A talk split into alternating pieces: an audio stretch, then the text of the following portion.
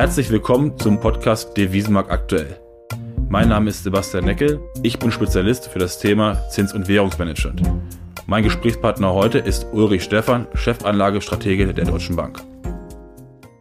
Herzlich willkommen, liebe Zuhörer, zum heutigen Podcast Devisenmarkt aktuell. Auch im Wonnemonat Mai wieder aus der Isolationshaft aus dem Homeoffice. Ähm, Dr. Ulrich Stephan und ich. Ähm, leider können wir uns immer noch nicht sehen, aber viele, viele Themen, die wir heute interessanterweise zu besprechen haben.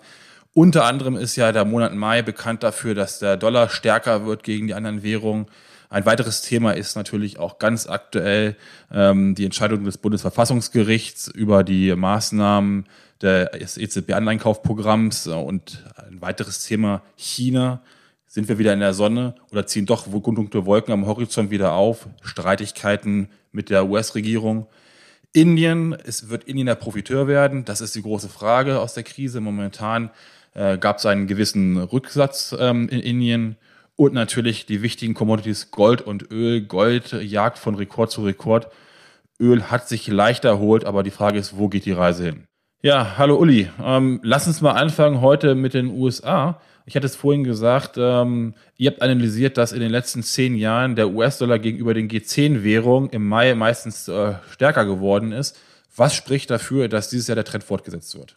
Ja, im Moment ist das tatsächlich äh, wieder so, was ähm, aber auch durch das Urteil des Bundesverfassungsgerichts, kommen wir ja gleich noch zu, äh, sicherlich verstärkt wurde. Ähm, ich glaube, es ist äh, in diesem Jahr sicherlich so, dass die Amerikaner sich noch intensiver gegen diese Krise stellen, was Geld- und fiskalische Maßnahmen angeht.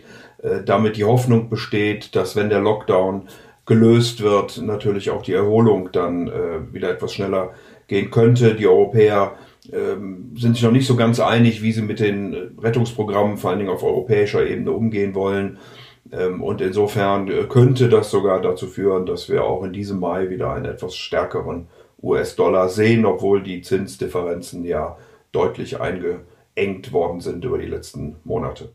Du hast gerade gesagt, die Europäer sind sich nicht so wirklich einig. Ähm, wird die europäische Politik, da lass uns gleich noch ein bisschen intensiver darauf eingehen, aber wird die europäische Politik dafür sorgen oder kann dafür sorgen, dass der Dollar in diesem Jahr doch deutlich stärker aufwertet?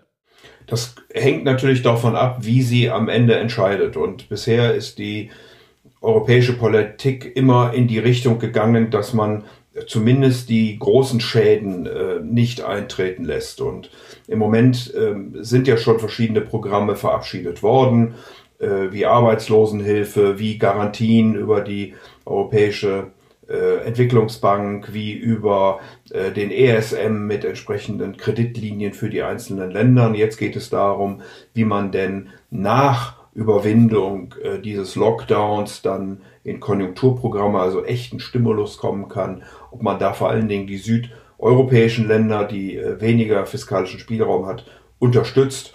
Ähm, und ich würde mal davon ausgehen und will das jetzt gar nicht wertend sagen, aber dass äh, da durchaus Mittel gefunden werden, um einen Weg äh, europäisch zu gehen.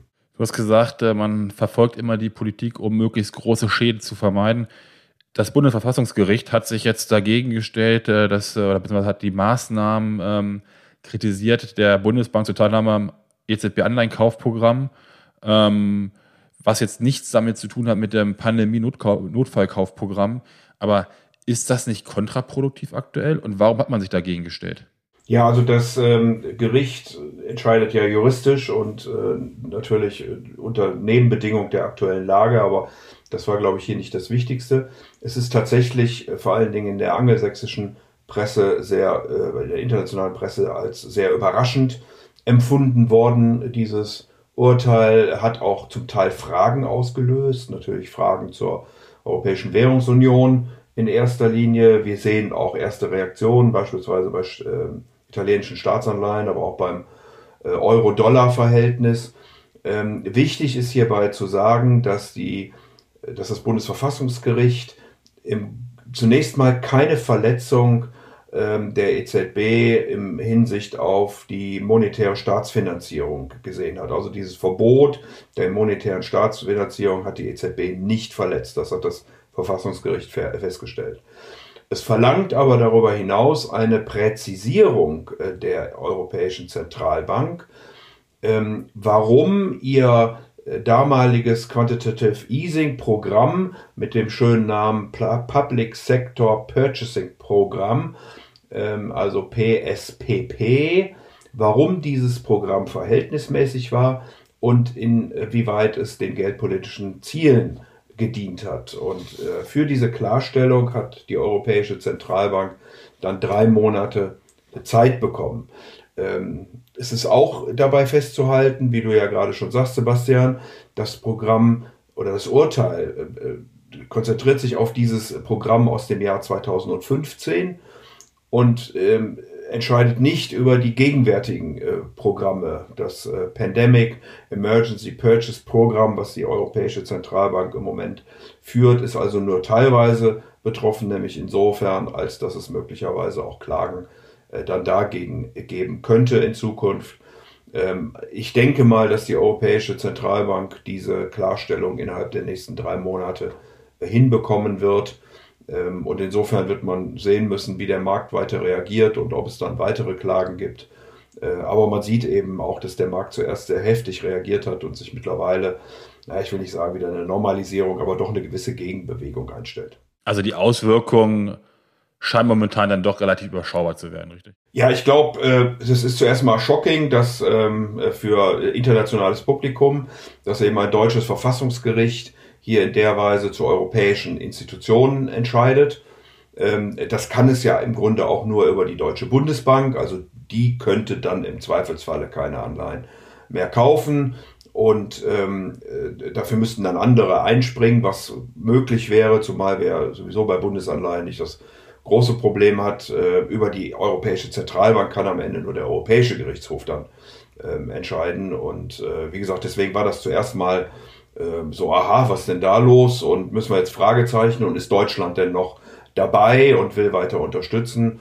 Äh, die Frage äh, und mittlerweile, nachdem man sich das doch alles mit etwas mehr Nüchternheit anguckt, äh, sehen wir, wie gesagt, auch schon eine gewisse Gegenreaktion. Ich glaube, inhaltlich ist das für die EZB darstellbar und ganz praktisch auf das momentane, auf die momentane Lage hat es wenig Einfluss. In Europa, in den USA steigt die Arbeitslosenanzahl ähm, die, die wirtschaftlichen Kennzahlen, Daten äh, sind im, im teilweise sehr tief roten Bereich. Das Gegenteil scheint momentan in China der Fall zu sein. Die wirtschaftlichen Zahlen aus China ähm, haben ein positives Vorzeichen. Einkaufsmanager-Index für das nicht verarbeitende Gewerbe konnte doch ein Stück über den 50 Punkten ähm, festgestellt werden. Also 50 Punkte ist sozusagen die Marke für den Wachstum. Ähm, es sieht also nach einer Erholung äh, nach den Lockdown-Maßnahmen aus. Ist jetzt eigentlich das Risiko da, äh, wenn man das so ein bisschen verfolgt? Die Amerikaner sagen, China hat äh, uns, sage ich mal, nicht rechtzeitig ähm, über den Coronavirus informiert, gewarnt. Ähm, die amerikanische Regierung hat sich relativ kritisch geäußert. In den deutschen Medien ähm, äh, wird momentan auch so ein bisschen darüber äh, geschrieben, teilweise spekuliert und gesagt, da hat man die Bundesregierung hier das Licht geführt, die noch äh, Schutzanzüge, Masken nach China geliefert hat. Die Bundesregierung hält sich da zurück. Glaubst du, dass über China wieder dunkle Wolken aufziehen werden? Also ich glaube, man muss zwei Sachen äh, hierbei unterscheiden. Äh, wir haben ja schon mal hier auch im Podcast darüber diskutiert, ob China so eine Art Blaupause auch für den Rest der Welt sein könnte. Ähm, wie lange China im Lockdown war, der war sicherlich sehr hart in äh, Wuhan. Ähm, aber kann das eine Blaupause sein und kann man äh, daraus sozusagen ablesen, wie denn andere Länder da mit umgehen. Und es scheint ja nun tatsächlich so zu sein. Also äh, wenn man einfach den Vergleich im, im Lockdown und in den äh, dann wieder anfahrenden Wirtschaft und, und Eröffnung äh, des äh, öffentlichen Lebens heranzieht, dann wäre es beispielsweise der 22. Mai, in den in Deutschland dann Lockerungen durchgeführt werden. Und das ist ja nicht so unwahrscheinlich, dass das tatsächlich passiert. Also insofern äh, fährt China wieder rauf, hat die Kapazitäten vor allen Dingen der Industrie wieder bei annähernd 100 Prozent. Man kann das auch gegenchecken über die Automobilhersteller, die Deutschen, äh, die auch äh, in der Weise reden. Und ähm, da scheint also China das Gröbste im Moment überwunden zu haben. Der Nationale People's Congress, ich glaube, das ist auch nochmal ein wichtiges Datum, findet am 22. Mai statt. Da wird man ähm, sicherlich sagen, wie denn die Ziele für das Jahr 2020 und auch 2021 äh, sein sollen, welche Stimulusmaßnahmen man noch darüber hinaus ergreifen wird und möglicherweise, und darauf zielt ja deine Frage ab, wird dann auch darauf eingegangen werden äh, vom Staatspräsidenten Xi Jinping oder der Kommunistischen Partei ähm, über die Vorwürfe, die jetzt gerade aus der Richtung Amerika erhoben wird. Äh, hat man diesen Virus in einem Labor äh, bewusst gezüchtet? Ist er dann irgendwie entschlüpft? Hat zu dieser Pandemie geführt? Oder aber ist es zu lange vertuscht worden? Ähm, ich bin nicht ganz sicher, ob Donald Trump und die Republikanische Partei hier auch ein Stück weit Innenpolitik betreibt, denn die Zustimmungsraten von Donald Trump sind im Moment nicht sehr hoch mit 43 Prozent. Äh, seit den 60er Jahren des letzten Jahrhunderts ist auch kein Präsident wiedergewählt worden, ähm, wo zwölf Monate vor der Wahl die Arbeitslosigkeit gestiegen ist. Also es kann sein, dass das äh, hier eher der Beweggrund ist. Die USA weisen auch darauf hin, dass äh, sozusagen noch eine zweite Baustelle, dass China sich an die Handelsverpflichtungen halten muss es kommt einem vielleicht schon wie eine Ewigkeit vor, aber erst Mitte Januar haben sich ja die USA nach äh, mehrjährigem Streit äh, darauf geeinigt, dass China den USA Produkte im Sinne von Sojabohnen, Fleisch äh, etc. abnimmt, äh, die Leistungsbilanz damit äh, ausgeglichen näher gestaltet. Äh, aufgrund der Pandemie kann das im Moment in der Weise nicht erfolgen und das ist sozusagen der zweite Angriffspunkt Amerikas gegenüber China.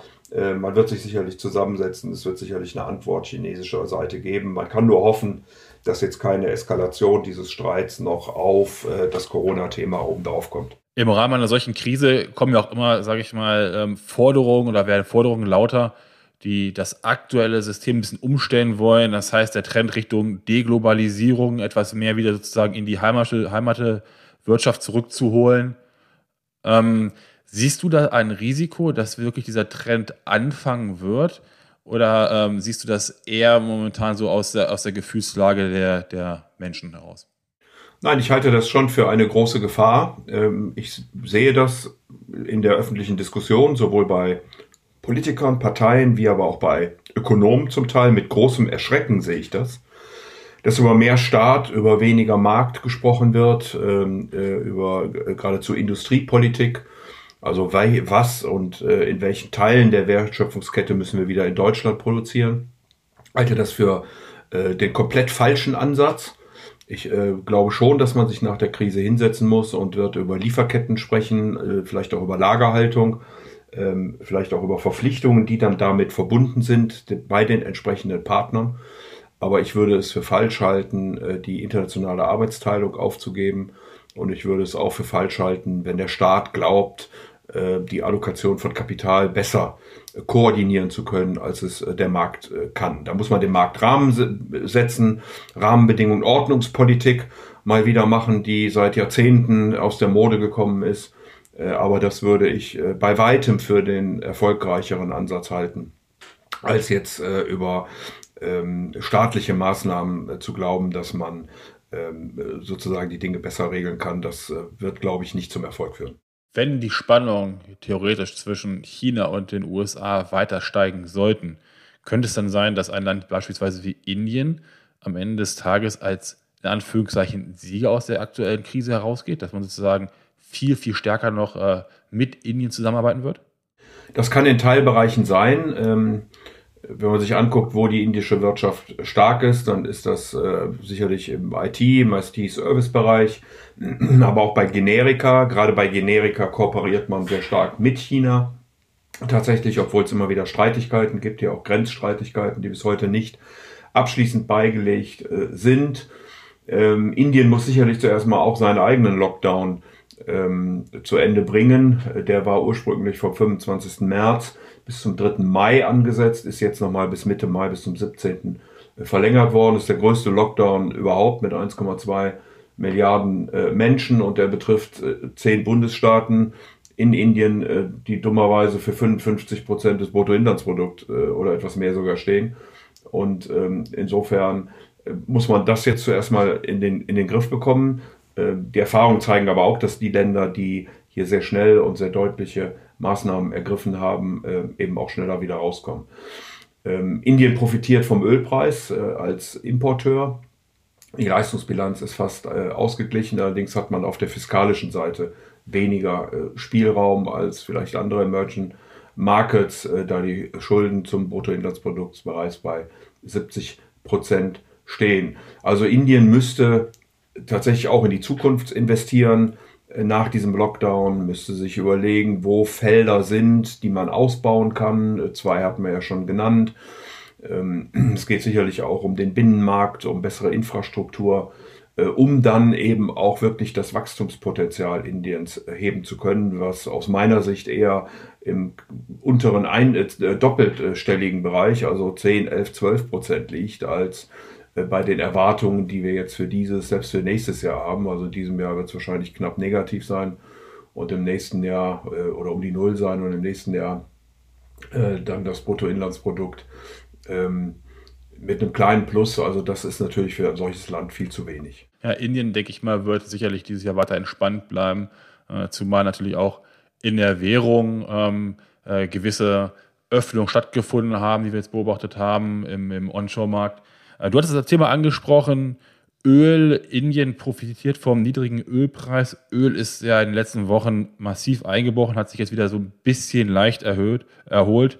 Ähm, siehst du da einen Trend drin? Liegt das daran, dass die Fördermenge reduziert ist oder ist es eigentlich merkwürdig, weil äh, durch die Weltwirtschaftskrise momentan die Nachfrage ja nicht wirklich steigt und das Angebot dann relativ konstant ist? Ja, der Markt guckt im Moment sicherlich ein Stück weit durch die ganz kurzen äh, Verhältnisse durch. Beim Ölmarkt ist es dann immer schwierig, wenn die Kontrakte auslaufen. auslaufen.